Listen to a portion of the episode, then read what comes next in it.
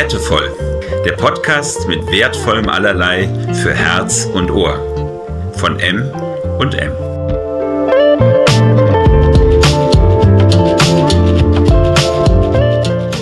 Marion und Martin nehmen dich mit auf eine Schatzsuche in die Welt der Werte zusammen mit Interviewpartnern aus Gesellschaft und Wirtschaft.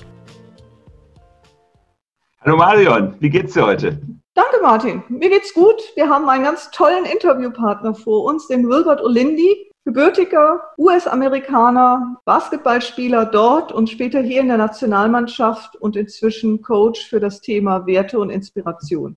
Ein wunderbarer Interviewpartner, auf den ich mich freue. Wie geht's dir, Martin? Mir geht's jetzt gerade gut, weil ich sitze hier, um mit dir den Podcast aufzuzeichnen. Da passieren immer wieder ganz viel inspirierende Dinge. Das macht mich froh. Ja, und dann haben wir ja die bewegten Zeiten, Lockdown und äh, auch das bewegt. Lass uns einsteigen. Was für ein Fundstück hast du uns heute mitgebracht? Ja, ich habe ein Fundstück mitgebracht zum Thema Empathie. Es ist ein Thema, ein Wertethema, was mich die letzten Monate sehr beschäftigt.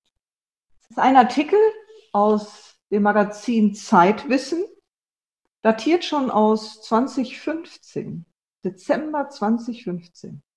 2015 war auch kein leichtes Jahr. 2015 war das Jahr der großen Flüchtlingsströme. Ja, und gleichzeitig fühlt es sich im Nachgang leichter an als dieses Jahr, das Jahr von Corona. Was war besonders im Jahr 2015? Was ich besonders fand in diesem Jahr, dass wir hier in Deutschland sehr viel Empathie gezeigt haben mit Menschen, die Not haben oder hatten.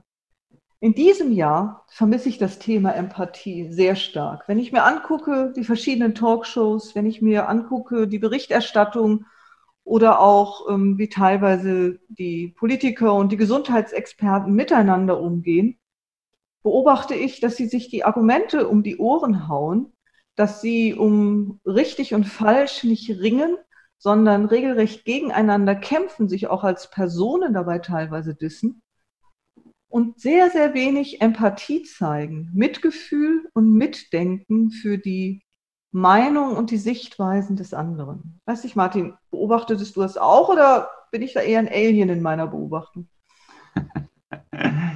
äh, ja, das ist, das ist einfach Realität. Das sieht man in der politischen Diskussion, das sieht man in der gesellschaftlichen Diskussion. Die fehlende Empathie wird in dieser Zeit, jetzt in dieser bewegten Zeit, wie durch ein Brennglas sichtbar gemacht, auch in der Corona-Diskussion. Ja, wo Menschen auf der Straße stehen und ihnen der Schaum vor Mund ist und sie sich gegenseitig anbrüllen. Das ist schon ein gesellschaftliches Phänomen, was zerstörerisch ist. Als du das so erzählt hast, habe ich mich gefragt, wo sollen sie es denn gelernt haben, die Gesprächspartner? Wo lernt der Mensch, wenn er geboren wird, Empathie? Das ist eine sehr gute Frage. Der Artikel geht da ganz gut drauf ein. Vor allen Dingen hat er zwei Kernaussagen. Die eine Kernaussage ist, Empathie ist lernbar, von klein auf, aber auch noch im fortgeschrittenen Alter. Und die zweite Aussage ist, und da zitiere ich mal die Autoren, weil ich finde, das ist Journalismus in Reinstform, dieser Satz. Niels Boeing und Sandra Winzer glauben, dass der Mensch des 21. Jahrhunderts nur durch einen Sprung zum Homo empathicus die gegenwärtigen Krisen meistern kann. Also die schlagen quasi in ihrem Artikel den Bogen von Empathie als persönliche Fähigkeit, die ich zwischenmenschlich in der Familie, in der Partnerschaft nutzen kann, hin zur Bedeutsamkeit von Empathie auch im beruflichen aber auch im politischen Dialog. Sie schlagen sogar die Brücke dahin, dass wenn Menschen empathischer sind, sie ganz anders, viel ko-kreativer Lösungen auch für große Probleme erarbeiten können, anstatt wenn sie sich unempathisch ihre Argumente um die Ohren schlagen und um richtig und falsch kämpfen. Vor allen Dingen in Zeiten, wo man sich viel Gedanken darüber macht, wer soll denn das alles bezahlen? Das sind Dinge, die musst du nicht bezahlen mit Geld. Die kannst du investieren durch Zeit, dass du dich damit beschäftigst und dass du dich informierst und dass du Empathie für dich persönlich lernst und siehst. Das könnte eine der wichtigsten Punkte sein hin zum Systemwechsel, um die Probleme zu meistern, die noch auf uns zukommen. Ja, Empathie als Gamechanger.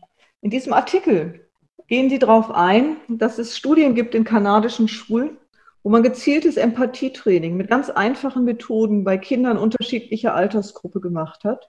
Mit dem Ergebnis, dass diese Kinder miteinander, aber auch mit ihren Lehrern und die Lehrer mit den Kindern empathischer umgegangen sind, rücksichtsvoller, ruhiger, gelassener und gelernt haben, es auszuhalten, dass Menschen verschiedene Meinungen haben. Weil ein Teil des Empathielernens hat ja auch damit zu tun, dass ich aushalte, dass der andere anders ist als ich. Und aus dieser Andersartigkeit heraus schaue, und wie können wir Gedanken so verbinden, dass etwas Neues entsteht? Eine Co-Kreativität, eine Synergie aus unseren Gedanken. Was ich total spannend finde, wir bereiten uns ja getrennt vor. Das heißt, äh, wir wissen bis zu dem Tag der Aufzeichnung ja gar nicht, was der andere mitgebracht hat. Ich werde unter den Medientipps dir etwas zeigen zum Thema Babywatching.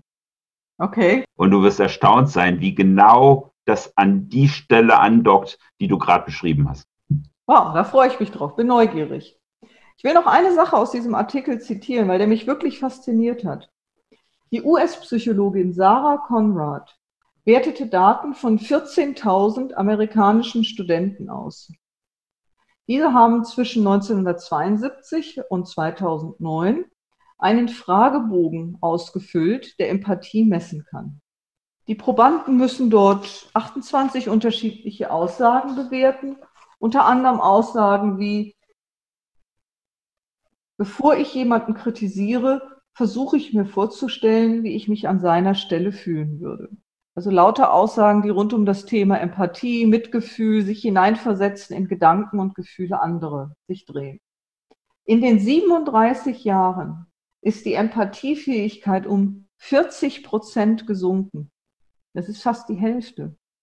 Das heißt, wir haben eine Entwicklung in, den Nuller, in die Nullerjahre hinein, dass die Empathiefähigkeit, die Fähigkeit, sich in den anderen hineinzuversetzen und daraus einen Dialog zu gestalten, anstatt gegen den anderen zu sein und daraus einen Dialog zu gestalten, um fast die Hälfte gesunken ist.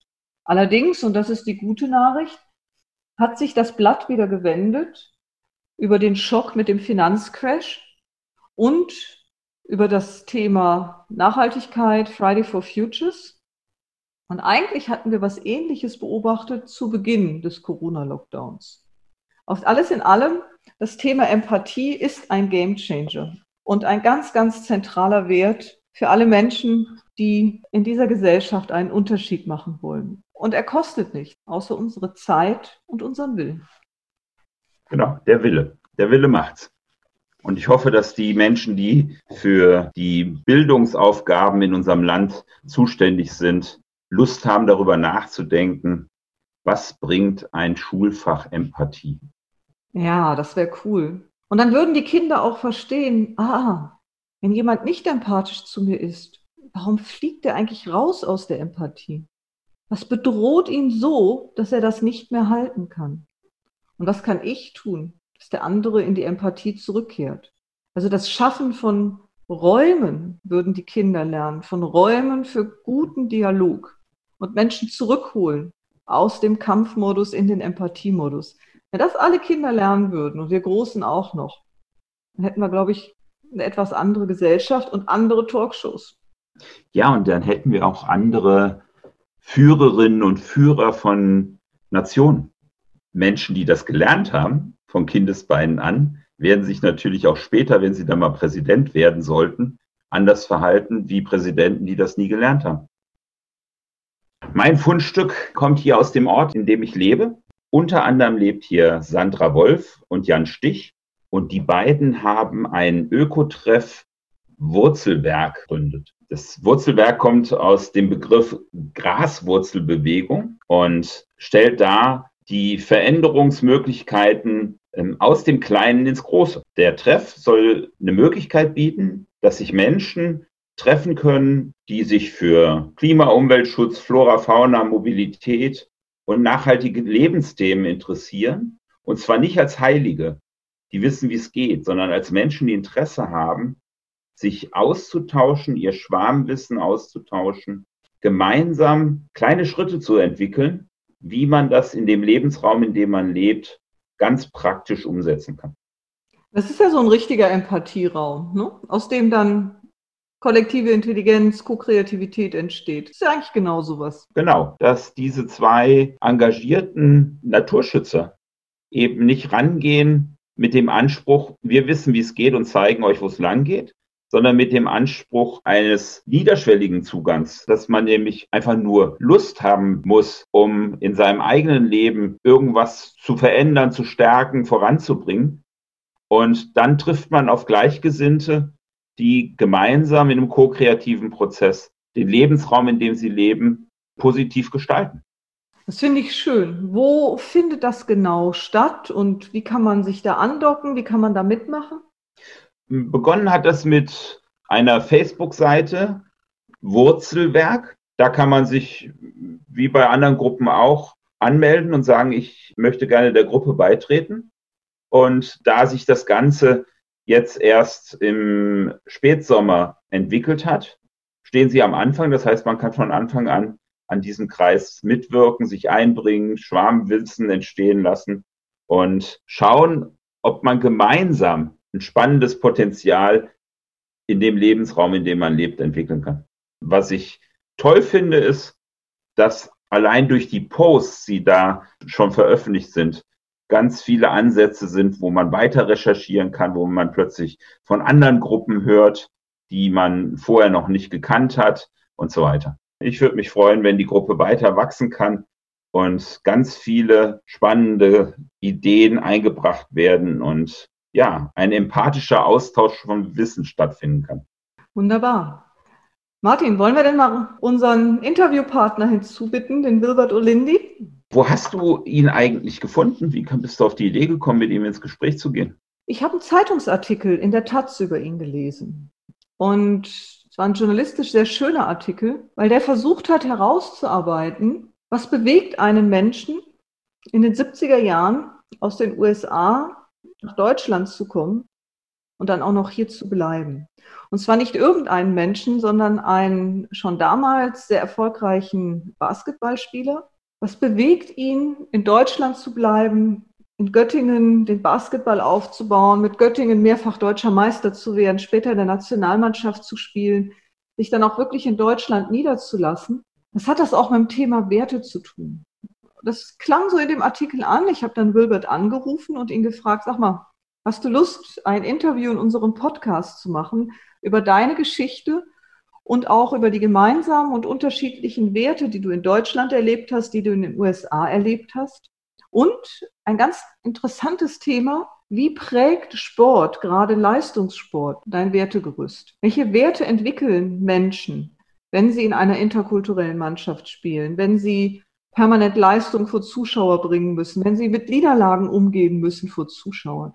Welche Werte tragen Sie durch diese teilweise emotional wirklich radikalen Zeiten? Wie finden Sie eine innere Stabilität? Wie bildet sich das bei Ihnen aus? Und das Spannende an Wilbert fand ich auch, dass er das heute weitergibt. Er ist ein Inspirationscoach, er ist regelmäßig im Fernsehen, ein Buch ist über ihn erschienen. Und allein diesen Monat war er schon in der Sendung Das, wo der beliebte Journalist Samperoni auch über sein Leben in den USA als Korrespondent berichtet hat und dort wird auch Wilbert Olindi interviewt. Ja, dann kann ich ja nur sagen, herzlich willkommen, Wilbert Olindi. Vielen Dank für die Einladung. Ich freue mich. Schön, dass du dir heute Zeit nimmst. Ich freue mich schon die ganze Woche drauf. Auf diesen Tag heute, wo ich mit Wilbert Olindi ein Interview führen darf rund um das Thema Werte, wie Werte sein Leben geprägt und beeinflusst haben. Wilbert stammt ursprünglich aus New Orleans. Ich glaube, ich muss das anders aussprechen. Wie heißt das? Nee, das war wichtig. Das war New wichtig.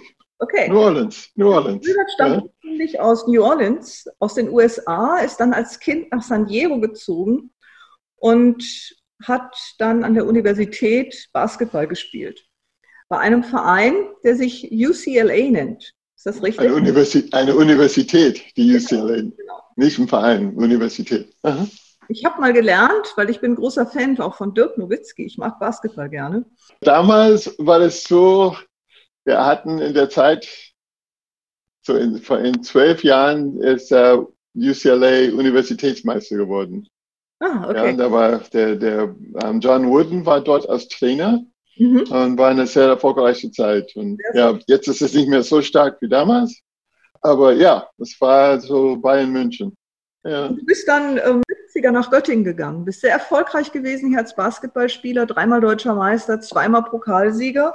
Mhm. Bist dann auch deutscher Bürger Mitte der 80er geworden, lebst ja. mit Familie und drei Kindern heute in Hamburg, nachdem du zwei Studiengänge auch erfolgreich noch absolviert hast, neben deiner Spitzensportlertätigkeit.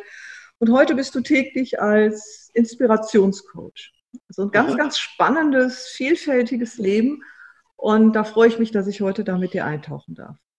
Ich freue mich auch. Bin gespannt, was ich zu erzählen habe. Ja. Als du nach Deutschland gekommen bist, 1977, warst du ja. 21 Jahre alt. Die erste Zeit, wie du hier angekommen bist, hast du da viel Gemeinsamkeiten oder mehr Unterschiede in der Art, wie die Menschen sind und welche Werte sie bewegen, bemerkt? Wenn wir in eine neue Situation kommen, dann suchen wir natürlich nach Gemeinsamkeiten. Und für mich auch, ich habe das auch dann gesucht nach Gemeinsamkeiten. Ja. Und gleichzeitig war das so ein krasser Unterschied. Ich bin gerade aus äh, zwei große Städte, San Diego aufgewachsen, zwei Millionen. Äh, Los Angeles vier Jahre lang in der Uni, zwei plus Millionen. Ja. Und dann nach Göttingen, äh, 130.000 Einwohner. ich habe dann schon nach diesen Gemeinsamkeiten äh, gesucht ja, ja. und immer wieder feststellen müssen, nee, das, das sind viel mehr Unterschiede, Unterschiede. aus Gemeinsamkeiten.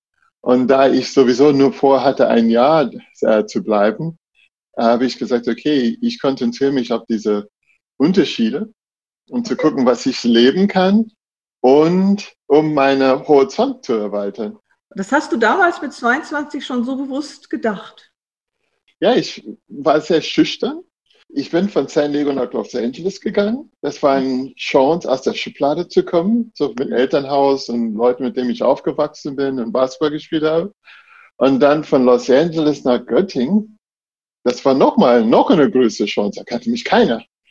Ja, da, da, war, da war ich weit, weit weg von all dem, was ich bisher kannte. Und dann habe ich gesagt, mal gucken. Ja, vielleicht lerne ich neue Sachen und ähm, das hat einen Einfluss auf mein, auf mein Leben und wie ich denke und wie ich dann äh, bin und wie ich äh, mit äh, verschiedenen Situationen umgehe. Und das war im Gegensatz zu anderen, wo ich sage, die sind dann gekommen und haben gesagt, okay, wo sind die Gemeinsamkeiten? Haben sie nicht gefunden und haben gesagt, ja, dann ist es hier nicht gut.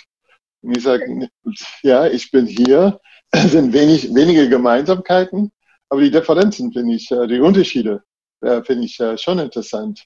Einen der Unterschiede, den du besonders interessant fandest? Ja, spontan kommt nicht, dass die, dass die Menschen sehr viel Zeit für sich genommen haben, also die jungen Leute. Ja, weil ich habe ähm, äh, so Leute mich gefragt, ja, willst du spazieren gehen oder ähm, äh, Kaffee trinken? In all diesen Dingen, wo ich sagte, Mensch, ich habe vier Jahre lang in LA und da Leute, mit denen ich gespielt habe und studiert habe, die, diese Zeit haben wir uns nicht genommen. Okay. Ja, dann das dachte, oh, okay, das ist äh, äh, anderes. Und äh, Leute dann so mich äh, eingeladen, äh, dann zum Essen. Das ist so ein bisschen witzige Geschichte, wo äh, die ähm, wir haben gesagt, es gibt Pizza. Ja, und ich sagte, oh, okay, cool. Wird bestellt und dann, dann weiß ich noch, die haben Pizza selbst gemacht. Den Teig selbst gemacht. Und ich wusste gar nicht, dass das möglich ist. Ich, ich sagte, was mag der da? Ja, wir machen Pizza. Ja, aber ich dachte, wir, wir rufen irgendwo an und die, die bringen das. Nee, nee, nee, wir machen das selbst. Ah, okay. Hört sich an, als ob du auch viel, viel Spaß gehabt hast in der ersten Zeit in Göttingen. Jein. Ja, das ähm, sehr viel Spaß, dieses äh, soziale Kompetenzen ausbauen, ja. ja. Äh, mit Basketball ging es im ersten Jahr nicht so gut. Okay. Ja, das war, das war eine große Umstellung für mich. Ich sollte eine Star sein, statt ein Teil von der Mannschaft. Und wir waren äh, weniger erfolgreich.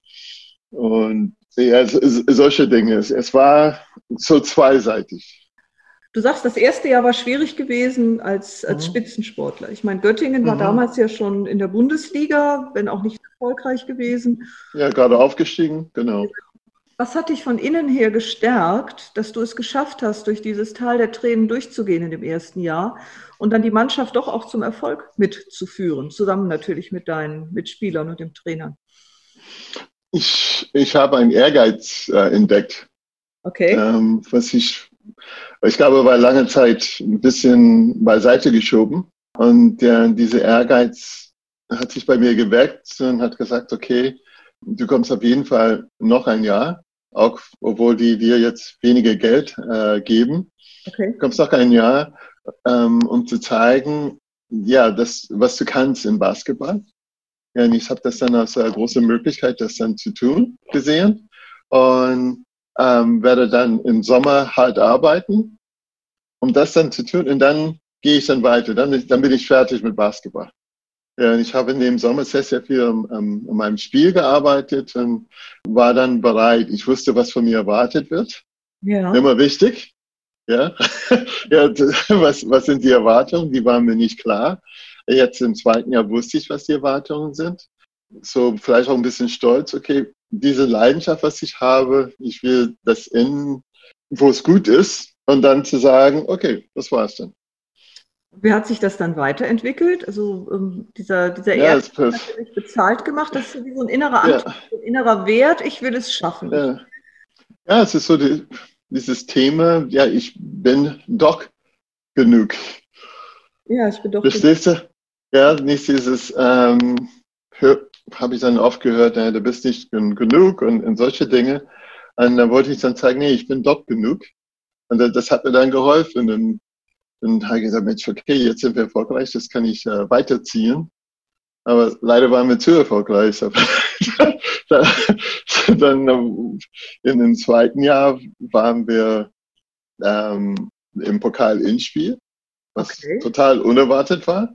Ja. Und dann habe ich gedacht, Mensch, das ist ja blöd, ja, jetzt, jetzt wo es wirklich Spaß macht. ja, nach diesem, nach diesem Kampf im ersten Jahr und jetzt das Spaß gemacht. Ja, da, da kannst du noch ein Jahr machen. Ja, und, und dann ist vorbei. ja, so wie das ist, ja. ja, zehn. Ah, zehn Jahre, okay, okay. Ihr seid ja auch wirklich sehr erfolgreich gewesen. Ich weiß noch, wie ich ja. äh, Kind mhm. habe ich äh, viel den Sportteil geguckt, ich habe Sportschau geguckt. Ich, äh, mhm. Mhm. Äh, das, das war ja genau die Zeit, wo ich anfing, mich auch für Sport zu interessieren. Ah, ja. Mhm. Ähm, da war Göttingen ja immer ganz oben gewesen im Basketball. Ja, ja, wir haben da in den letzten neun Jahren, da haben wir dann mitdominiert, ja, so in, in dem Sport und ja. Was waren denn die verbindenden Werte, mit denen ihr das geschafft habt? Kannst du das so im Nachgang sehen? Ja, erstens war es nicht Geld. das ist ja ganz klar. Geld, äh, ich sage Geld ist, manche Leute sagen, das ist ein Wert, aber ich sehe das, okay, was bedeutet Geld für Leute? Ja. Ja, das, da kommt man auf diese Werte. Meine, für, für manche geht es um Sicherheit. Ja, für, für manche geht es um Freiheit. Und für uns war das Geld, was wir bekommen haben, die Chance, ja, vielleicht so eine Werte, die Chance, uns weiterzuentwickeln. Ja. Weil jeder von uns hat eine, entweder eine Ausbildung gemacht oder studiert. Und manche hatten dann schon gearbeitet. Ja, und insofern, das war ein bisschen was zusätzlich, um diese Zeit zu unterstützen, okay. um für unsere Zukunft zu sorgen. Ja, und äh, ja. wenn ich so die Leute angucke, mit denen ich dann, mit denen ich zusammengespielt habe, sind alle so durchweg äh, erfolgreiche Leute geworden ja, von, von Lehrer bis zum äh, äh, Geschäftsleute bis zum äh, Hotelbesitzer und ja, so vielfältige Sachen gemacht. Und diese Zeit beim Basketball hat uns dann gelernt, wie wichtig es ist, dann zusammenzuhalten, wie wichtig es ist, zu lernen, mit Niederlagen umzugehen. Das finde ich so toll am Sport. Das, das lernt man nirgendwo, kaum woanders. Manchmal innerhalb der Woche.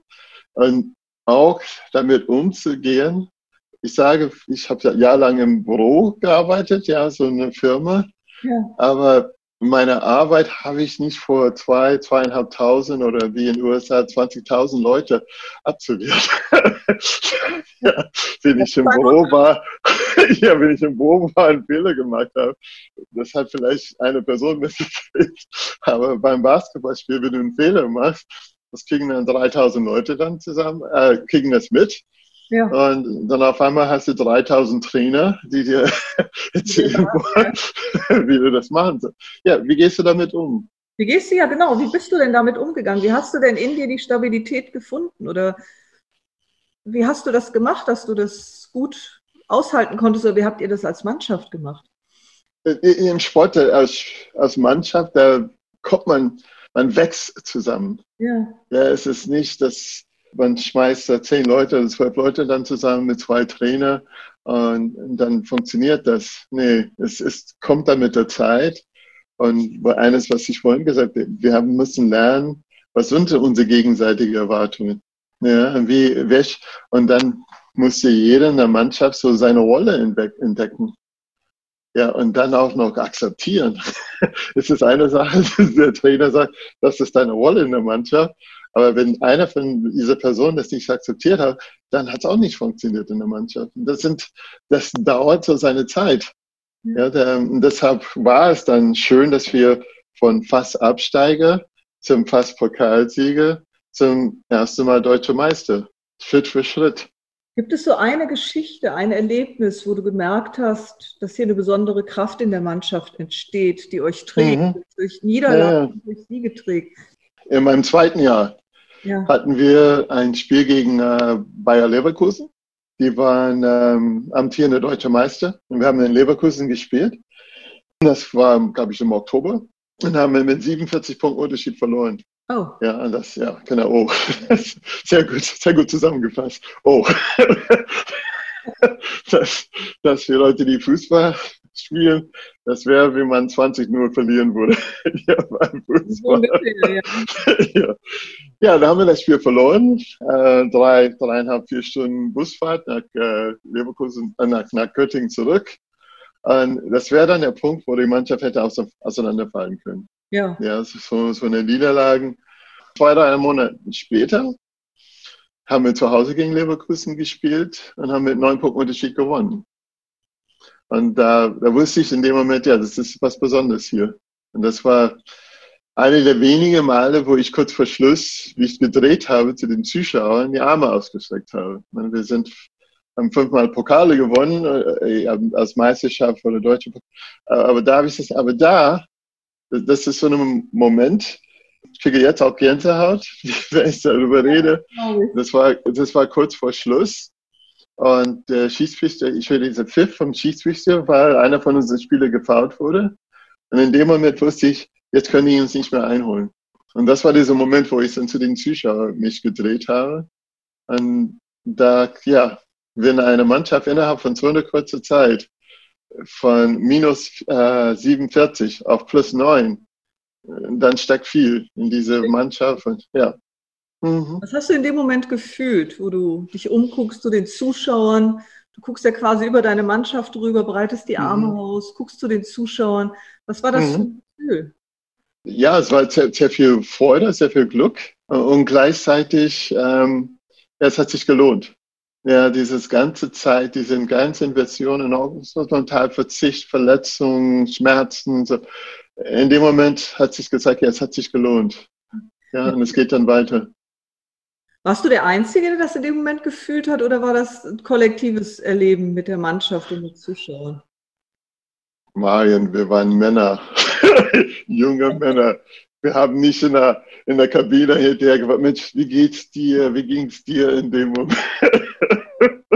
in dem Moment haben die doch reagiert. Also, ja, wir haben da reagiert, aber wir haben nicht darüber gesprochen. Ja. ja, wir waren alle glücklich. Wir waren happy. Wir wussten, ja, und, und wo ist denn die Kneipe? Was hat denn euer Trainer gemacht, dass ihr mit der Niederlage gut umgehen konntet?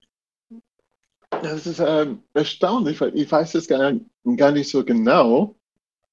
Weil ich glaube, zu dem Zeitpunkt, das war ja zu dieser Niederlage, diese niedergeschlagen. Und in dem Moment, wo die, die, die fünf, wo die Wahrnehmungskanäle machen ein bisschen zu. Und ähm, ich kann mich überhaupt nicht erinnern, so wie es war beim nächsten Training oder sowas. Ich glaube, da war so ein Wolken über uns ja. erstmal. Und dann diese Entscheidung, okay, aber wir machen weiter. Wir machen weiter als Team. Ja, versuchen noch äh, enger zu kommen, noch weiter dann äh, und immer uns zu verbessern, weil das sollte dann nur so ein, ein Punkt, ein, wie heißt das, so, so ein Moment sein. Ja, es ja. muss, muss nicht äh, bestimmen unser Leben, unser Basketballleben, sondern das war ein Teil auf dem Weg dahin. Und wir müssen da durchgehen und rückblicken, ja, um dann noch erfolgreicher zu sein. Genau, ihr habt euch entschieden, weiterzumachen, zueinander zu stehen. Ja, ja, ja. Nicht, dass ja, du bist blöd und du bist eher. Nee, das, das war mir im Unterbewusstsein entscheidend klar. Nee, das hilft nur, wenn wir noch enger dann zusammenkommen. Das ist schön. Aber ich, aber ich glaube nicht vor dem Spiel, äh, das zweite Spiel, ich glaube nicht, dass, äh, dass wir geglaubt haben, dass wir gewinnen, mhm. sondern wir wussten, dass wir nicht mit 47 Unterschied verlieren. Aber das, ich weiß nicht, ob wir dann so weit waren, dass wir gesagt haben, okay, gut, die haben uns vor zwei, drei Monaten so hoch geschlagen, jetzt, jetzt äh, zeigen wir den. Ja, wir wollten höchstwahrscheinlich vermeiden, dass es, dass es nicht viele 47 sind. Und dann, dann haben wir es geschafft, dass wir auch gewonnen haben. Ja, danke, mhm. danke für den spannenden Moment. Also man kann das mhm. so, so, nachvollziehen, ne, wenn es einem ja. so, wenn, wenn man so ganz am Boden liegt, zueinander hält und der Trainer auch dann weitermacht. Aber ich glaube nicht, dass wir auf dem Boden lagen. Ich glaube, wir waren unter der, unterirdisch. Auf dem Boden ist minus 30. Jetzt kann ich lachen, aber damals. Gibt es denn noch etwas, was du in deiner äh. Karriere als, als, als erfolgreicher Basketballspieler, du hast ja auch körperlich immer am Limit gespielt als Spitzensportler. Mhm. Und gleichzeitig hast du viel über das Thema mentale Stärke gelernt. Da noch so ein, zwei Punkte, wo du sagst, das ist etwas, das habe ich aus dieser aktiven Sportlerzeit als, als Wertefundament mitgenommen? Äh, ich habe ähm, so eine Sache, ich habe dann gelernt, diese, diese mentale Vorbereitung, diese mentale, emotionale Vorbereitung. Da habe ich, ähm, ich glaube, so nach einem Jahr, ich hatte schon eine Routine vom Spiel, ja, ja. so Heimspiel, um halb vier habe ich mich hingelegt, habe so eine Stunde geschlafen, aber nicht mehr als eine Stunde. Dann äh, habe ich mich fokussiert aufs Spiel, musste sechs Uhr in der Halle sein und all diesen Dingen. Es gibt einen Chuck Mangione, der hat ein Lied, das heißt Feel So Good.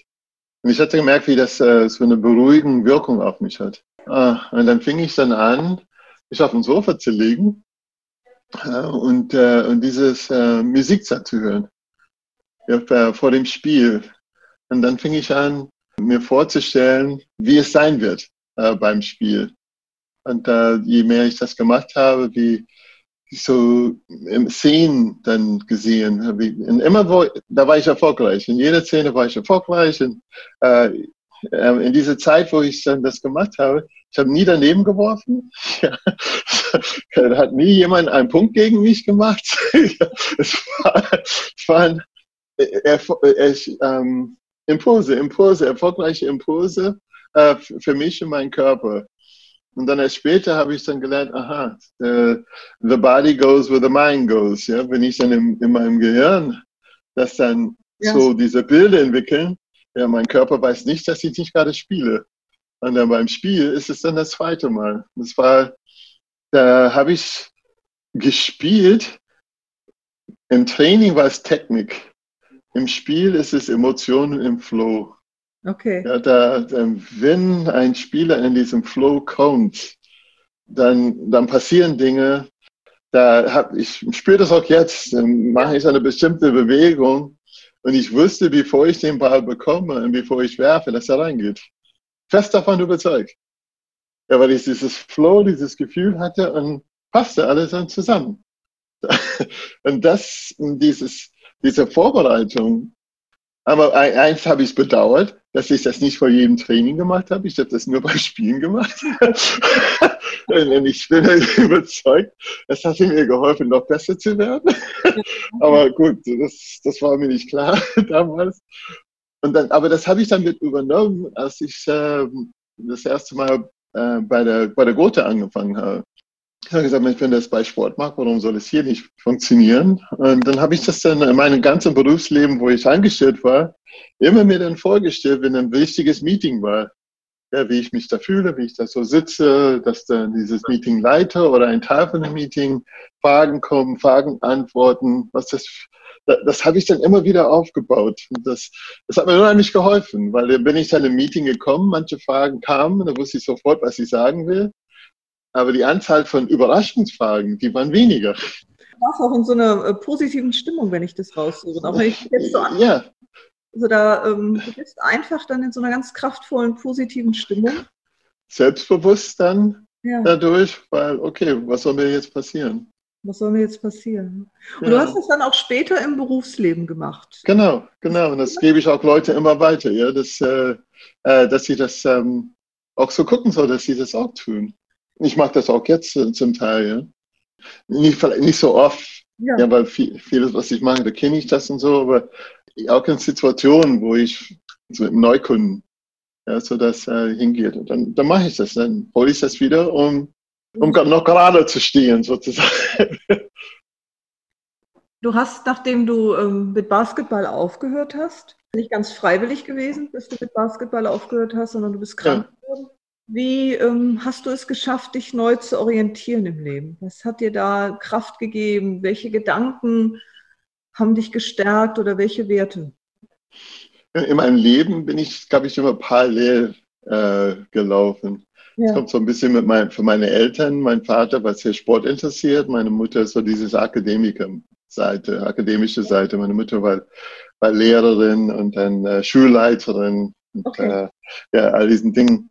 Und wenn ich mein Leben angucke, dann an der Uni, ja, habe ich studiert, einen Abschluss und habe gleichzeitig Basketball gespielt. Dann bin ich nach Deutschland gekommen, habe dann äh, Basketball gespielt, äh, aber gleichzeitig ähm, ein bisschen gearbeitet in der Uni, aber dann auch noch studiert an der Uni. Was hast du? In, ich habe äh, ähm, Volkswirtschaftslehre okay. in äh, in USA studiert, in BWL äh, in Göttingen. Und dann die letzten zwei Jahre, wo ich gespielt habe, habe ich äh, da schon bei der Gotha Versicherung angefangen, voll zu arbeiten und Basketball gespielt. Es war immer parallel. Ja, und dann, als ich dann keinen Basketball mehr gespielt habe, dann ging es dann mehr so in die Richtung, ja, so diese berufliche Seite. Ja, ja so, so akademische Seite, Mutterseite nenne ich das. Seite gegangen. Ja, und das, diese, aber das war eine gute Kombination. Ja. Diese, diese Werte so aus dem Sport mit dem, ja, mit dem Teamgeist, mit ja, das Potenzial rauszuholen, ja, zu, maximieren aus einer Einzelperson, aus einer Mannschaft, äh, dieses Spaß ja. äh, äh, zu haben, dieses, wie, wie ich vorhin gesagt habe, was ich sehr, sehr wichtig finde, dieser Umgang, ich nenne diese Bumps in the Road, rückwirken wenn wir gucken, so viele von diesen Bumps in the Road ja, waren das sind die entscheidenden Schritte in unserem Leben. Ja, da, was ich da alles gelernt habe, rückwirken merke ich, okay, ja, du hast das auch ein bisschen angedeutet mit meiner Krebserkrankung, ja, dann damals, wo ich dann auf, aufgehört habe. Also, nee, das, das da habe ich dann so viel da mitgenommen. Klar war es schmerzhaft, klar, all diesen Dingen, aber ähm, das war ein wichtiger Teil von meinem Leben. Ja, es gibt so ein Buch in den USA, es gibt so, äh, es heißt, uh, I'm so, glaube ich so, I'm so happy, Punkt, Punkt, Punkt. Und dann Leute schreiben darüber, I'm so happy that I left my family. I'm so happy that I had uh, cancer. I'm so happy that uh, my boss threw me out of my job. Ja, wo die darüber reflektieren ja. und sagen, in dem Moment habe ich nicht gesagt, I'm so happy. Aber in der, in der Rück, Rückwirken. Rückwirkend, ja. Ja, man weiß, und das ist etwas jetzt, wo ich sage, okay, irgendwas passiert. Dann, woher weiß ich nicht, dass das das Entscheidende für, für das, was dann noch kommt. Ja, ist, um mir zu helfen, dass ich noch äh, wachsen kann. Ja, also es ist quasi so ein Hindernis, es ist ja ein Hindernis, eine Krankheit ne? oder eine Niederlage im Basketball. Das ist ein Hindernis im Grunde genommen auch sowas wie ein roter Faden ist, der einen weiterbringt, ein Motivator, der einen weiterbringt. so eine Lern, ein Lernprozess. Lernprozess, genau. Ja, es könnte eine Sackgasse sein. In dem Moment, wo ich das angenommen habe, ich sage, okay, das ist ein Teil davon. Irgendwann mal habe ich einen Sprung gemacht. Das Annehmen, also dieses Annehmen, Ja, das Annehmen, ja. geworden zu sein bei dir. Ne? Ja, ja, ja, das ist ja etwas, was ich gelernt habe und ich hatte dann äh, gelesen, der eine sagte, denk an äh, 4-2, auf Englisch 4-2.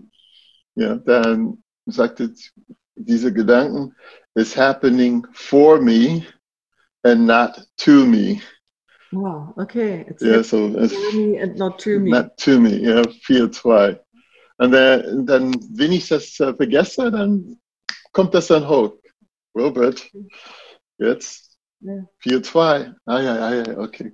ähm, das sind ja so ganz viele Elemente aus, einer, aus der positiven Psychologie, die, ähm, die du quasi für dich auch ein Stück weit selbst lernend, autonom entdeckt hast.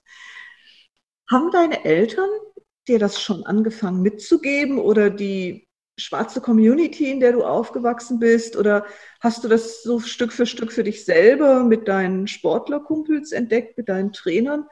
Wie, wie bist du da hingekommen, wenn du da mal so zurückdenkst? Ah, das ist eine sehr gute Frage, weil äh, so, so, so zu Hause war, war eher auch so eine positive Stimmung.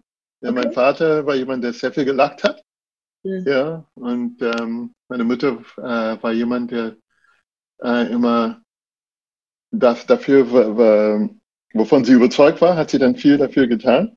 Ja, ja. Und, und gleichzeitig die Bilder, die ich von mir habe, ähm, in meinen jüngeren Jahren, war eher jemand, der ruhig war, zurückgezogen war und ja, so zwar gelacht, aber ich habe eher das Gefühl, nicht so viel gelacht. Und ich habe so eine Erinnerung, da war ich an der Uni, war Ja. in meinem zweiten oder dritten Jahr.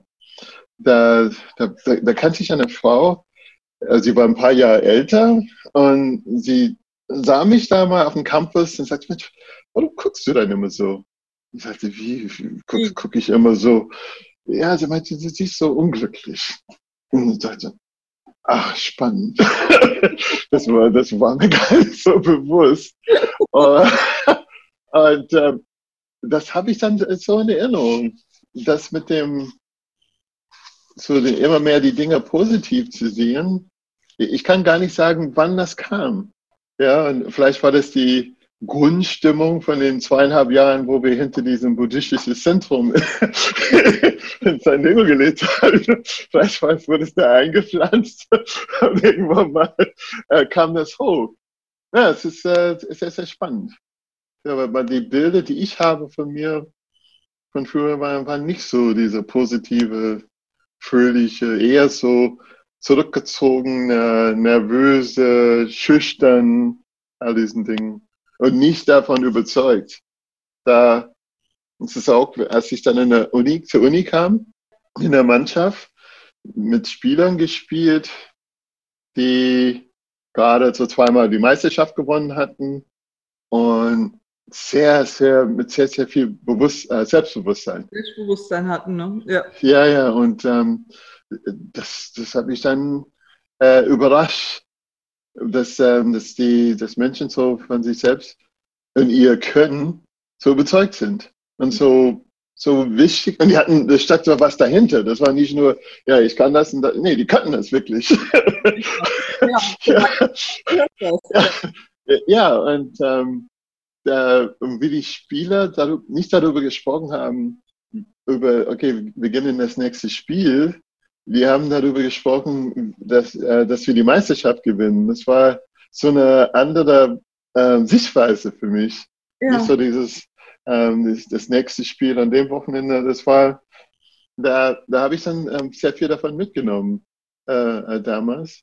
Aber ich musste mich schon äh, durchkämpfen in der Zeit, wo ich an der Uni war. Aha. Glaube ich, das glaube ich. Also so, wenn da schon Ja. so selbstbewusste Mitspieler sind und äh, man selber ist da noch nicht so, dann muss man da auch Ja, erstmal genau. hinwachsen. Ne? Ja, ja, und ich habe da gemerkt, ich war einer der wenigen, der nicht so war. Das war eine Chance für mich dann zu lernen äh, von denen. Wie, wie gibst du all das, was du so erfahren und erlebt hast und wie du dich gestärkt hast im Leben? Wie gibst du das weiter an deine Kinder oder heute in deinem Beruf? Wie gibst du das zurück? Wie gibst du das weiter der Welt? Ja, ich versuche dann die Dinge, die ich auch sage, das auch vorzuleben.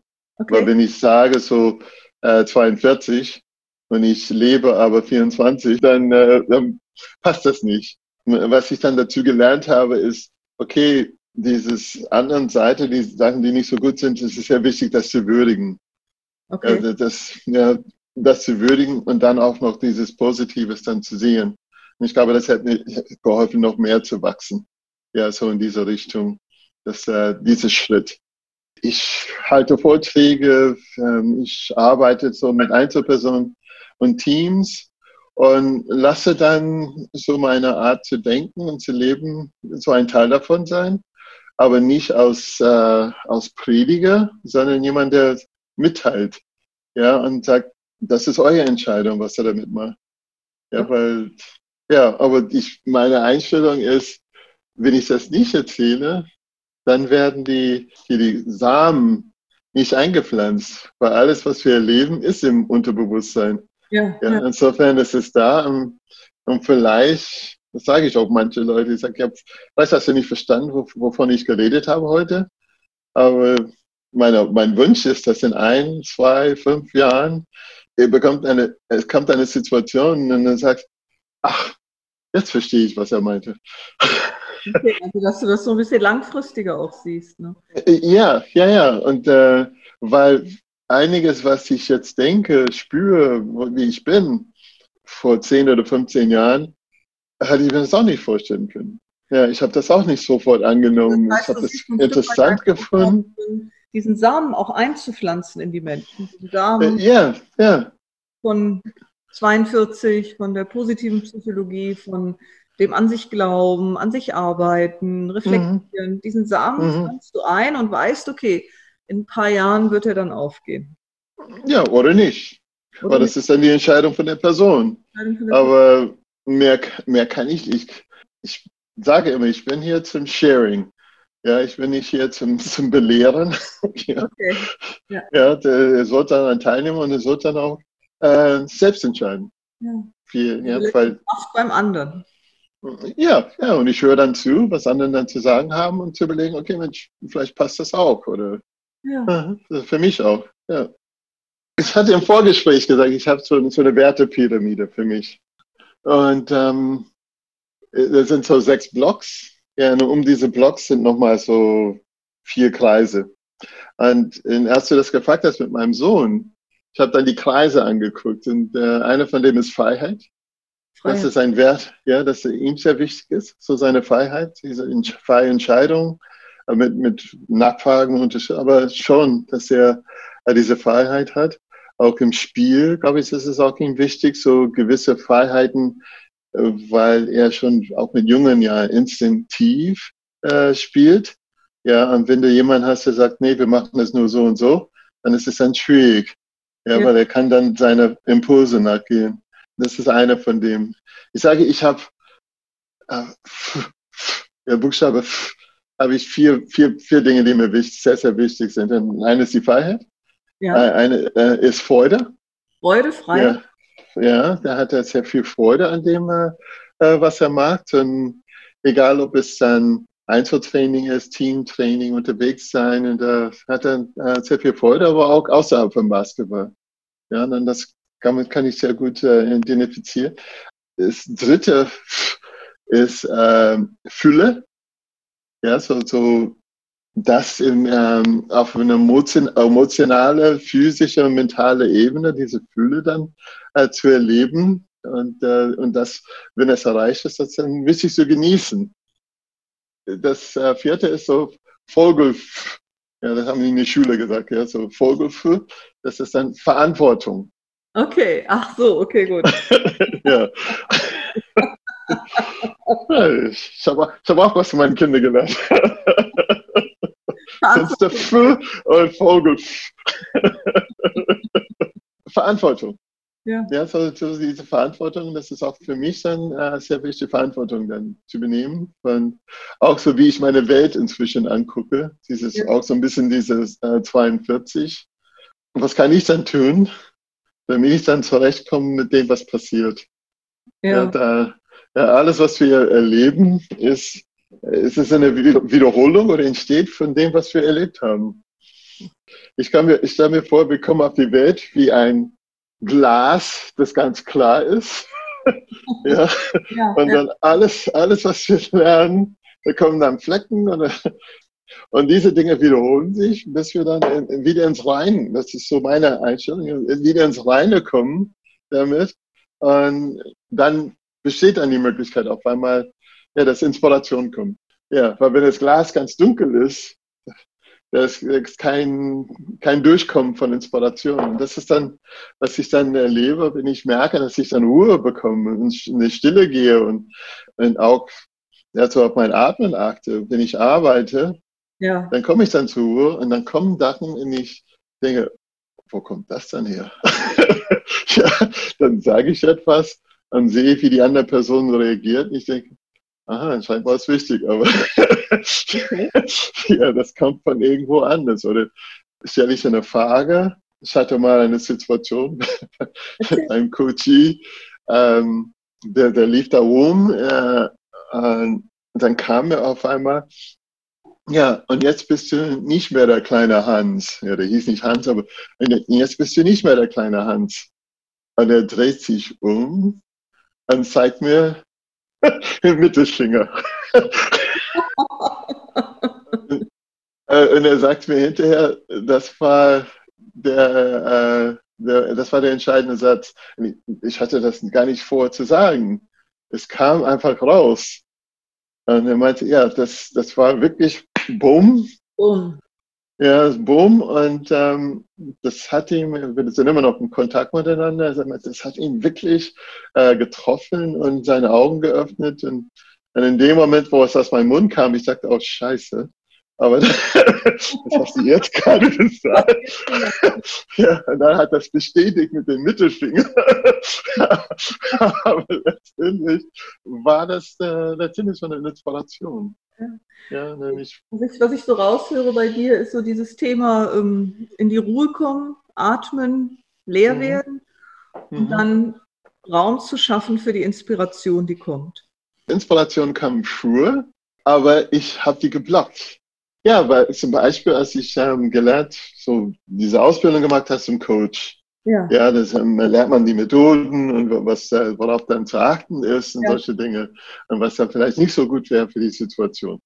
So, dann kamen Impulse bei mir und mein Kopf hat gesagt, nee, das passt nicht, das, ja, das solltest du nicht machen, so macht man das nicht Okay. solche Dinge, bis dann ein paar Mal diese Impulse kamen raus und habe dann gesehen, wie, wie hilfreich es doch war. Und dann habe ich mehr Vertrauen. Hast du mir vertraut. Bist durchlässiger geworden auch. ne? Genau, genau. Ich bin da durchlässig geworden und weniger blockierende. Ja. Und das war, das kam, die waren da vorher, aber nee, das, so macht man das nicht. Was hast du Mhm. gerade gelernt? Ja. Ein unglaublicher Reichtum, aus dem du dann jetzt schöpfen kannst. Du hast eben von der Wertepyramide gesprochen. Das sind die Freiheit, Freude, Fülle und ganz oben die Liebe. Ja? Ja. Die sind um diese Pyramide. Und dann die Pyramide hat sechs Blö Blöcke. Okay. Ja. Und in der Mitte ist Verantwortung. Und rechts davon der Verantwortung ist Leidenschaft. Und links von der Verantwortung ist äh, Dankbarkeit. Ja, und ich sage, okay, wenn ich äh, Sachen mache, wofür ich Leidenschaft entwickeln kann, ja, die Verantwortung übernehme und Dankbarkeit, dankbar sein, dann werde ich frei sein. Ja, das ist dann, deshalb diese drei ähm, als Basis und die Freiheit darunter. Okay. Ja, und dann, und dann über diesen drei sind äh, links ähm, Gelassenheit und rechts Kreativität. Ja, weil wenn ich dieses Basis habe von, von Verantwortung, Leidenschaft und Dankbarkeit, dann kann ich gelassen sein und kreativ sein. Und darüber ist dann die Selbstentwicklung. Und das Schöne bei einer Pyramide ist, eine große Pyramide hat auch kleine Pyramiden. Okay. Ja, dann habe ich die angeguckt, zum Beispiel die Pyramide mit ähm, Dankbarkeit, Verantwortung und Gelassenheit. Ja, genau. Wenn ich, äh, wenn ich dann die Verantwortung übernehme, das heißt so Selbstbestimmung und ich dann äh, diese Dankbarkeit habe, diese Freude entwickeln, dann kann ich auch gelassen sein. Ja, und dann, wenn ich Verantwortung habe und dieses Leidenschaft, dann kann ich, kann ich kreativ sein. Und wenn ich dann kreativ und gelassen bin, dann kann ich mich weiterentwickeln. Und wenn ich dann so Entscheidungen zu treffen habe oder zu gucken, ja, warum geht's mir nicht gut oder sowas, dann gucke ich die Pyramide an und merke, okay, hm, wenn es mir nicht gut geht, meistens ist irgendwas nicht mehr so stabil. Ja, einer von diesen sechs Blöcke oder von den vier Kreisen, die drumherum sind, da hat sich da was verändert. Fast immer ja dann zu überlegen, okay, mit, wie kann ich das nochmal stärken? Wenn ich eine Entscheidung zu treffen habe, dann gucke ich, okay, wenn ich dann dieses Job annehmen soll, was bedeutet das für meine Kreativität? Ist das irgendwas, wo ich nur etwas äh, lese von vorne bis hinten und äh, von 11 bis 11 Uhr 6 mache ich das und von 11 Uhr 7 bis, ja, das ist nicht Kreativität, das ist keine Freiheit. Dann weiß ich, okay, ich kann sowas kurzfristig machen, aber mittel- und langfristig wird es mir langweilig. Ja, das, das ist mir äh, bewusst und das, das hilft mir, viele Dinge zu verstehen. Du benutzt die auch mit deinen Coaches so? Ja, genau. Und mit denen ähm, sowas entwickeln für sich selbst und äh, ich finde es immer wieder, die kommen mit einem Thema, gucken das an und dann merken die, aha, was hat das mit, den, mit ihren eigenen Werten zu tun? Und dann haben die ein besseres Verständnis dafür. Ich hatte mal so eine Frau mit einem, wo er kam und sagte, ja, ja Lindy, ich habe, ähm, ich arbeite in einer Firma. Ja, letztes Jahr waren wir nicht so erfolgreich und ich habe keinen Bonus bekommen, aber ich war sehr glücklich in der Firma. Okay. Und er sagte, dieses Jahr sind wir viele erfolgreiche. Ich habe viel Geld bekommen, aber ich bin unglücklich. Was stimmt mit mir nicht? Aber dann habe ich dann diese Übung mit ihm gemacht, so seine Werte ähm, entwickelt mit ihm zusammen und dann und er guckte das an und sagte, ja, jetzt habe ich die Antwort. Ich sag, wie, meinen, wie, wie meinen Sie das? Sie haben die Antwort. Er meinte, es gibt einen Shift. Die Werte, die wichtig sind im Unternehmen, haben sich verändert. Und jetzt ist ein Delta zwischen mein Wertesystem und das System von der, vom Unternehmen. Und deshalb geht es mir nicht so gut. Ah, okay. Und er dachte, Mensch, wenn die, wenn, wenn die Firma erfolgreich ist und wenn ich äh, einen Bonus bekomme, dann bin ich natürlich, fühle ich mich gut. Wie letztes Jahr, wo es nicht so war, fühle ich mich gut, dann muss ich mich noch besser fühlen jetzt. Aber, aber es ging in die andere Richtung. Genau, weil die Firma irgendeinen wichtigen Wert von ihm verletzt hat. Ne? Ja, ja, ja. Irgendwas anderes war wichtig in der Zeit. Du hast diese Wertepyramide, die hast du für dich entwickelt, die entwickelst mhm. du mit deinen Coaches, sodass man quasi immer sowas vor sich liegen hat, wenn man aus der Balance gerät, wo man mithilfe mhm. der Wertepyramide wieder überlegen kann, okay, wie komme ich wieder in die Balance zurück? Mhm. Wenn du auf dieses ganze Thema Black Lives Matters schaust, mhm. mhm. du bist, du kommst ja nun mal aus einer schwarzen Community, du, du mhm. dieses, ähm, dieses Thema seit Kindheit mit dir rum. Ja. Gerade in Deutschland, wo wir mehrheitlich nach wie vor äh, weiß sind, merkst du den mhm. Unterschied zur Mehrheit. Und jetzt ist in den USA das ganze Thema Black Lives Matters wenn mhm. auch unglückliche Ereignisse, aber endlich nochmal so richtig, richtig auf dem Tablett. Und es ist deutlich, mhm. dass noch viele, viele Dinge zu lösen sind. Nicht nur dort, sondern auch in anderen Ländern, auch bei uns. Ja, ja, ja. Was macht das mit dir? In welche Stimmung versetzt dich dieses ganze Thema? Ähm, wie gehst du damit um? Kannst du Menschen auch zu diesem Thema hier in Deutschland stärken und unterstützen? Das sind so verschiedene Dinge, die mir da rumwühlte mir, wenn ich das so höre. Gerne. Ja, es fängt damit, ähm, dann kann ich mich an den Tag erinnern, als äh, Dr. King ermordet wurde, wo ja so dieses Traum nicht ermordet wurde, aber so, äh, aber so dieses Mensch, der dafür, dafür stand. Das war 68, da war ich, äh, so als ermordet wurde, war ich gerade zwölf. Ich bin in dem Jahr 13 geworden. Und ähm, im letzten, in diesem Jahr war ich mit meinen Söhnen auf, äh, auf einem Black Lives Matter ähm, äh, Demo in Hamburg. Okay. Wo es mir dann auf einmal oh, nicht so gut ging, weil ich merkte, mit Das ist 52 Jahre später und wir haben immer noch so ein Demo. Ja, es sind immer noch so viele Dinge, die passieren. Und gleichzeitig habe ich dann nochmal einige Jahre noch von früher nachgedacht. So, meine Eltern sind in den 30er Jahren. Mein Vater 31, meine Mutter 36, okay. in Louisiana aufgewachsen. Ähm, wurde mir dann bewusst, ja, aber das war eine ganz andere Welt. So einen Schwarzen vom Baum hängen, das war nicht so ungewöhnlich. Ja, oh. und das ist ja in den 30er Jahren. Ja, ja. Und, ähm, Deine Eltern haben es noch erlebt, okay. Ja, ja, ja. Und das ist, ähm, wo ich merke, okay, es hat sich einiges verändert, aber es gibt verdammt sehr, sehr viel, äh, was sich noch ändert. Und dann neulich werde ich gefragt, ja, was macht man? Wie kann man das machen? Und ich denke immer wieder an ein Zitat von Dr. King, der sagte, Hate does not conquer hate. Love conquers hate.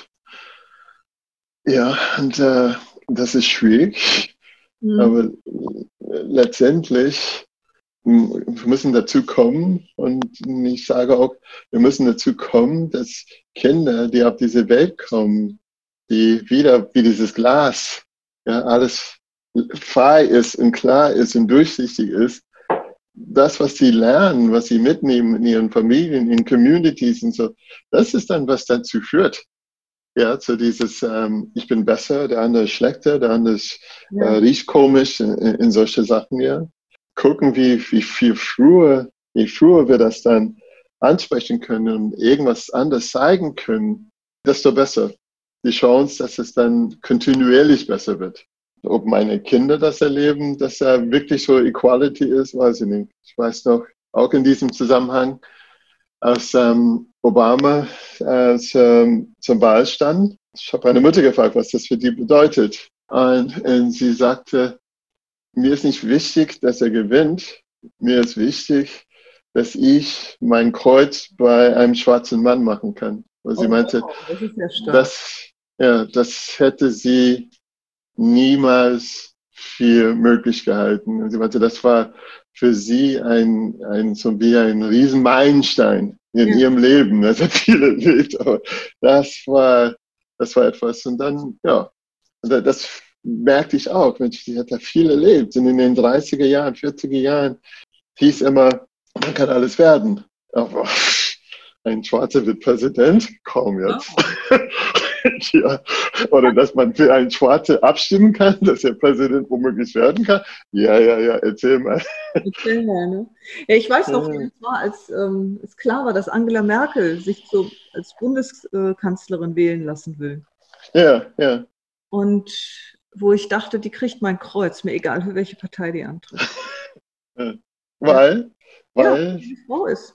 Ja. Weil ich habe ähm, hab nie ähm, Diskriminierung, das ist auch eine Frage, die ich dir gleich noch stellen möchte. Ich habe nie mhm. Diskriminierung als Mädchen, als junge Frau erlebt. Ich durfte hier mit den Jungs äh, mit Fußball spielen, bei uns mhm. im Dorf. Wir haben Rugby gespielt. Ähm, Echt? Ja, ja, wir hatten einen ganz, ganz tollen Trainer hier. Der hat gesagt, kommt, ihr müsst stärker werden, lasst uns Rugby spielen. Heute leitet er eine große IT-Abteilung und über die Hälfte seiner weiblichen Führungskräfte sind Frauen.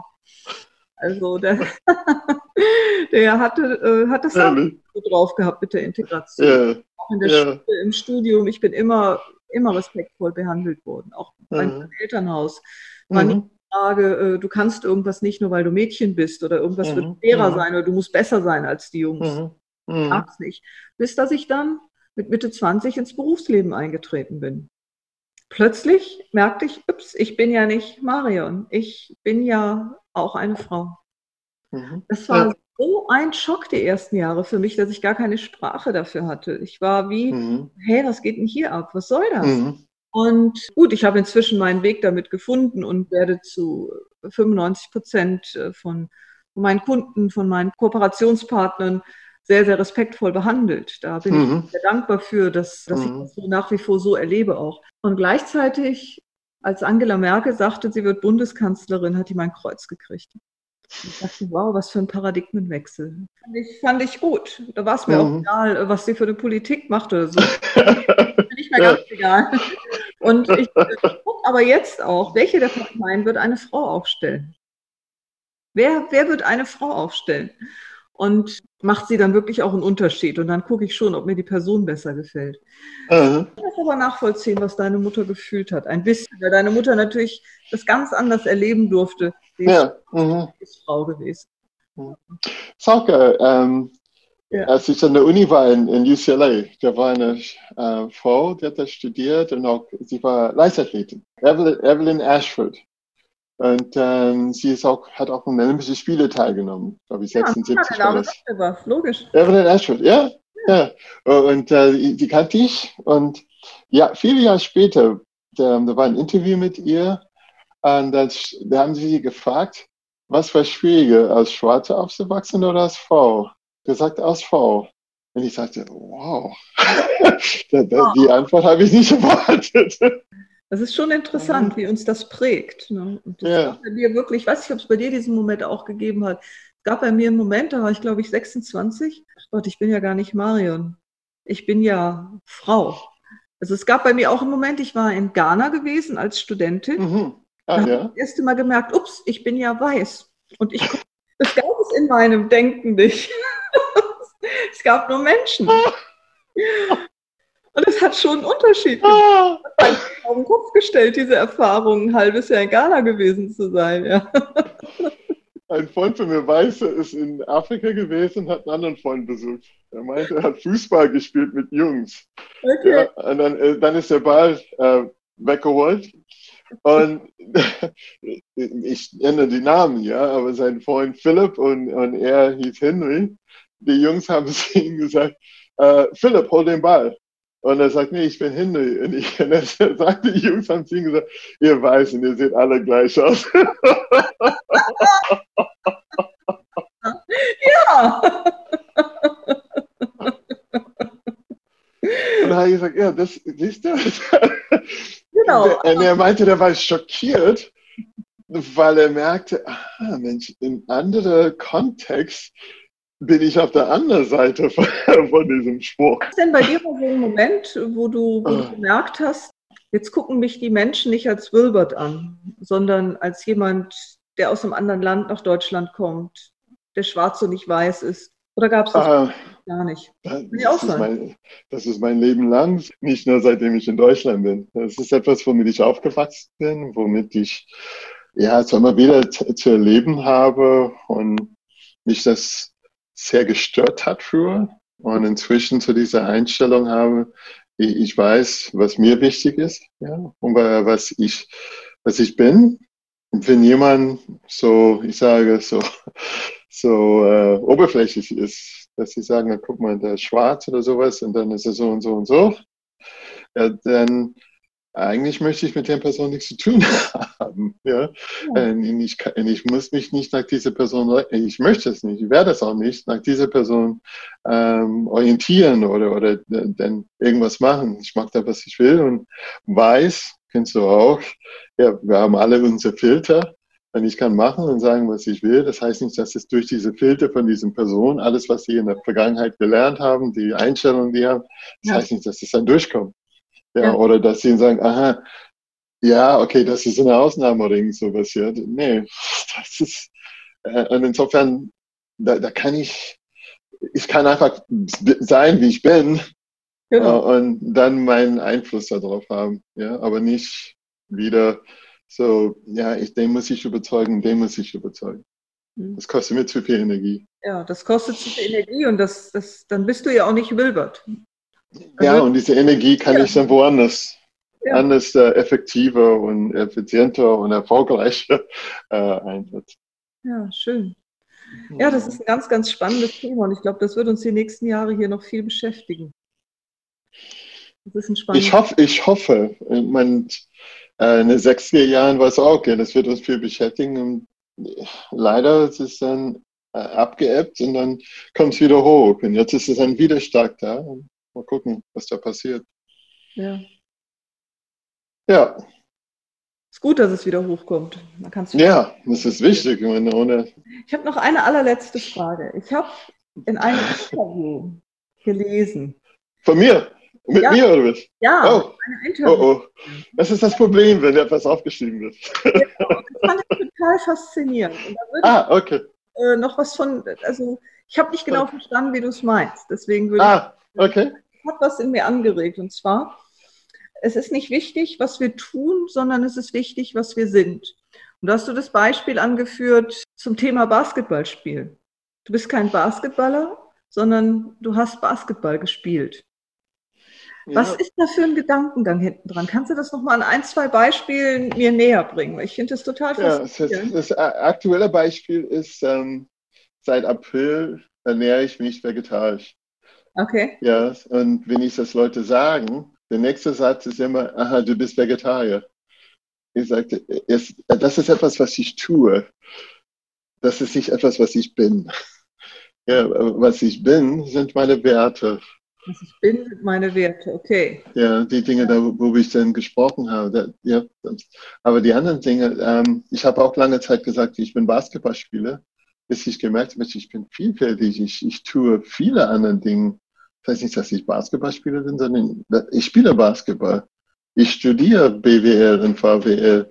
Ich arbeite äh, im Unternehmen als Angestellter und dann als ähm, Geschäftsmitglied. Und ich arbeite dann äh, äh, selbstständig. Aber was ich hoffe, dass über diese Jahre bleibt, was ich bin, ist das, wofür ich stehe und äh, äh, was mir wichtig ist. Und da, da sehe ich Unterschiede. Und das ist, seitdem diesen Artikel da ist, es sind so ein paar Leute zu mir gekommen und haben gesagt, die haben das gelesen und haben das äh, selbst ausprobiert. Okay. Äh, und haben dann gemerkt, was das einen Unterschied ausmacht für die und für die Personen, mit denen sie zu tun haben. Und das hat mich dann sehr gefreut. Ich fand das faszinierend, den Gedanken. Ja, ja, und dann äh, zu, zu, merken, dieses Unterschied. Mhm. Äh, es ist genauso wie äh, das, was ich habe, ist auch nicht, was ich bin. Ich glaube, mhm. dieser Gedanke, also je früher man den lernt, umso weniger wird dieses ganze Thema Geschlecht, Haarfarbe, Hautfarbe, Nationalität mhm. eine Rolle spielen. Ja, ja, ja, wenn, wenn wir das dann gucken, es ist hier, was ist innen drin? Das ist etwas, was wir nicht sehen können. Genau. Ja, wenn ich das jetzt mal auf den Gedanken von eben übertrage, nicht ich, ich bin eine Frau, sondern ich bin geboren als Frau, aber ich bin Maria. Ja. Ich sage, ich heiße Wilbert. Ich heiße Wilbert, ja. Das ist etwas, was mir mal gegeben hat. Ja. Als Name. Aber was du dann im Tiefen bist, das ist, was du bist. Okay. Was, was ist ein Marion? Was ist eine Marion? Das ist erstmal ein Name. Ja, genau. Ich genau. heiße, wenn ich mich vorstelle, äh, so seit ein paar Jahren, dann sage ich ja, ich heiße Wilbert. Und ich merke dann, die anderen dann sagen, okay, ich bin das. Ich sage nichts dazu. Aber für mich ist das ein Unterschied. Ich heiße Wilbert. Schön, ja. Meine Eltern, das ist nicht mal mein erster Name überhaupt. ich bin geboren und äh, wurde äh, Cecil Jerome genannt. Okay. Und, dann, und dann drei Tage später haben meine Eltern sich äh, umgehen, ähm, so, so das nochmal überlegt, weil alle gesagt haben, er sieht seinen Vater so ähnlich. Es fing schon da an mit, äh, mit meinen Problemen, mit meiner Identif Identifikation. Ja. Kaum war ich da, hätte ich schon die ersten Therapiestunden nehmen können. Ja, oder da ist der geworden, sich eben nicht zu identifizieren mit oberflächlichen Sachen. Ja, und beweglich zu sein. Ich danke dir von Herzen für diesen, für diesen Austausch. Ich könnte, glaube ich, noch stundenlang mit dir reden. Können wir weitermachen. vielen, vielen, vielen lieben Dank für dieses interessante Gespräch über Menschen, die klar wie ein Glas auf die Welt kommen. Und dank Menschen wie dir vielleicht auch wieder klar wie ein Glas aus dieser Welt herauskommen können. Sehr schöner Abschluss. Das gefällt mir sehr, sehr gut. Toll. Vielen, vielen Dank. Was für ein herrliches Interview. Danke, ihr beiden. Ich habe so oft ins Lachen mit einsteigen müssen. Es war ein Genuss. Ein Gedanken würde ich gerne noch aufgreifen, weil er berührte mich ganz tief, als er erzählt hat, wie seine inneren Bilder dazu geführt haben, dass er als Sportler besser wurde. Und ich saß dann da so und habe diese inneren Bilder geboren. Keiner konnte mich stoppen, keiner hat mich behindert. Jeder Schuss, jeder Wurf hat den Korb erreicht. Als er dann ins Live-Spiel gegangen ist, hat er genau das dann quasi hochholen können und hat viel mehr Körbe geworfen, als ohne seine inneren Bilder. Das fand ich fantastisch und werde ich auch mit aufnehmen in meine Workshops. Danke, Martin. Freut mich, dass es dir so einen Spaß gemacht hat, unser Interview zu schneiden und zuzuhören.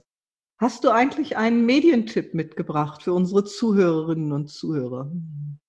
Mein Medientipp diesen Monat kommt vom ZDF, ist die Dokumentation Plan B. Plan B ist Dokumentationsreihe, die Geschichten des Gelingens zeigen und darüber berichtet, welche möglichen Lösungen oder Alternativen für gesellschaftliche Probleme bestehen. Da geht es eben weiter. Normalerweise ist man gewohnt, dass dargestellt wird, was ist. Das Team vom Plan B hat sich zur Aufgabe gemacht, zu zeigen, was geht. Und das finde ich total klasse. Es ist nicht eine Darstellung von der heilen Welt, sondern es ist das gezielte Nachfragen, welche Lösungen helfen bei welchem Problem. Das zeigen sie über dem Tellerrand der deutschen Brille, nämlich sie schauen auch nach, nach Europa. Gibt es Ansätze für bestimmte Probleme in anderen Ländern, die sich positiv ausgewirkt haben? Kann man davon lernen? Kann man es in die Diskussion bringen? Da habe ich Babywatching kennengelernt. Babywatching, ja, okay. Jetzt erfahre ich, was Babywatching Genau, ist. und es passt so wunderbar zu deinem Ansatz der Empathie. Und zwar ist das die Folge Zurück zur Freundlichkeit, der Kampf gegen den Hass. Das ist eine Sendung vom Oktober. In dieser Sendung beschreibt die Redaktion auch die Arbeit der bundesweiten Initiative BASE, Babywatching. Was machen die? Sie gehen in Kindergärten oder in Grundschulen und lernen Empathie mit Hilfe eines Säuglings. Das steht in dem Artikel drin. Genau das. Das steht in dem Artikel drin. Ja, ja, als Beispiel, wie man das Empathie schulen ja, kann. Ja, kannst du mal sehen. Da haben wir beide uns unterschiedlich mit der gleichen Thematik beschäftigt, beziehungsweise sind der gleichen Thematik begegnet. Also das war die erste Folge, die ich vom Plan B gesehen habe, weil mich die Überschrift auch interessiert hat. Und ich war total fasziniert, welche Ausstrahlungskraft der kleine Säugling in der Runde hat und wie die Kinder darauf reagiert haben auch ein Thema, was ich mir später nochmal anschauen will, raus aus der Einsamkeit. Danke, Martin. Also ich werde mir auf jeden Fall Babywatching angucken, weil dann sehe ich quasi im Film, was ich hier im Artikel als Trockenübung gelesen habe. Ich freue mich drauf. Danke. Gerne. Was ist dein Medientipp heute?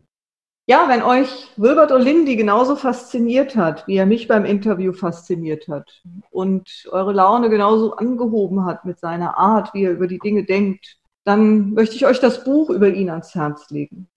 Es heißt Deutschland für eine Saison, die wahre Geschichte des Wilbert Olindi Jr.